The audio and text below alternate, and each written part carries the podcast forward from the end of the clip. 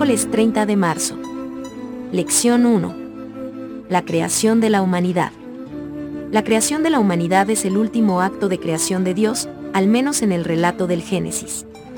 Los seres humanos son la culminación de toda la creación terrenal, el propósito para el cual fue hecha la tierra.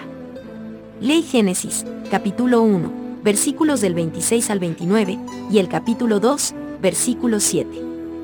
Entonces dijo Dios, hagamos al hombre a nuestra imagen, conforme a nuestra semejanza, y señoree en los peces del mar, en las aves de los cielos, en las bestias, en toda la tierra, y en todo animal que se arrastra sobre la tierra. Y creó Dios al hombre a su imagen, a imagen de Dios lo creó, varón y hembra los creó. Y los bendijo Dios, y les dijo, fructificad y multiplicaos, llenad la tierra, y sojuzgadla, y señoread en los peces del mar, en las aves de los cielos, y en todas las bestias que se mueven sobre la tierra. Y dijo Dios, He aquí que os he dado toda planta que da semilla, que está sobre toda la tierra, y todo árbol en que hay fruto y que da semilla, os serán para comer. Capítulo 2, versículo 7, dice. Entonces Jehová Dios formó al hombre del polvo de la tierra, y sopló en su nariz aliento de vida, y fue el hombre un ser viviente. ¿Cuál es la conexión entre estas dos versiones diferentes respecto de la creación de la humanidad? Una de las declaraciones más audaces de la Biblia es que Dios ha creado a los seres humanos a su imagen. Solamente los seres humanos fueron creados a imagen de Dios. Aunque hizo Dios animales de la tierra según su género, Génesis. Capítulo 1, versículo 25, creó Dios al hombre a su imagen, Génesis. Capítulo 1, versículo 27.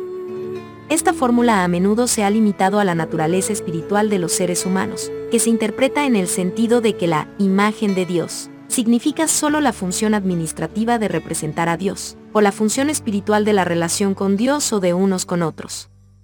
Si bien estas interpretaciones son correctas, no incluyen la importante realidad física de esta creación.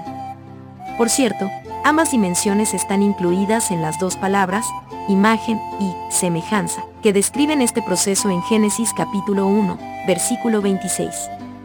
Mientras que la palabra hebrea selem, imagen, se refiere a la forma concreta del cuerpo físico, la palabra demut, semejanza, se refiere a cualidades abstractas que son comparables con la persona divina.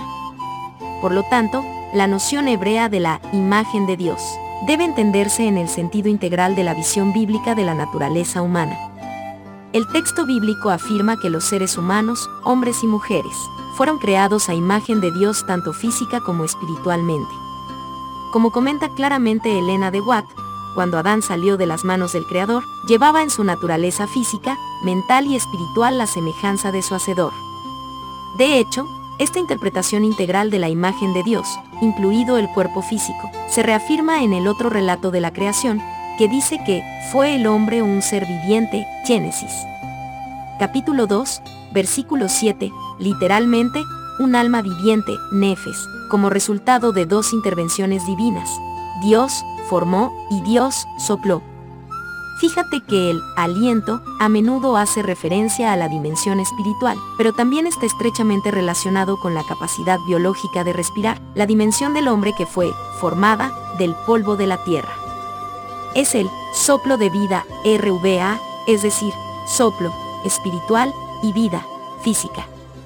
Luego Dios llevará a cabo una tercera intervención, esta vez para crear a la mujer del cuerpo del hombre. Génesis.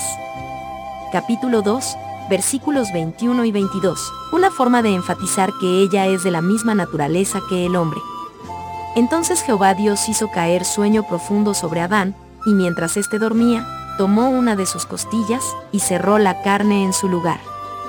Y de la costilla que Jehová Dios tomó del hombre, hizo una mujer y la trajo al hombre.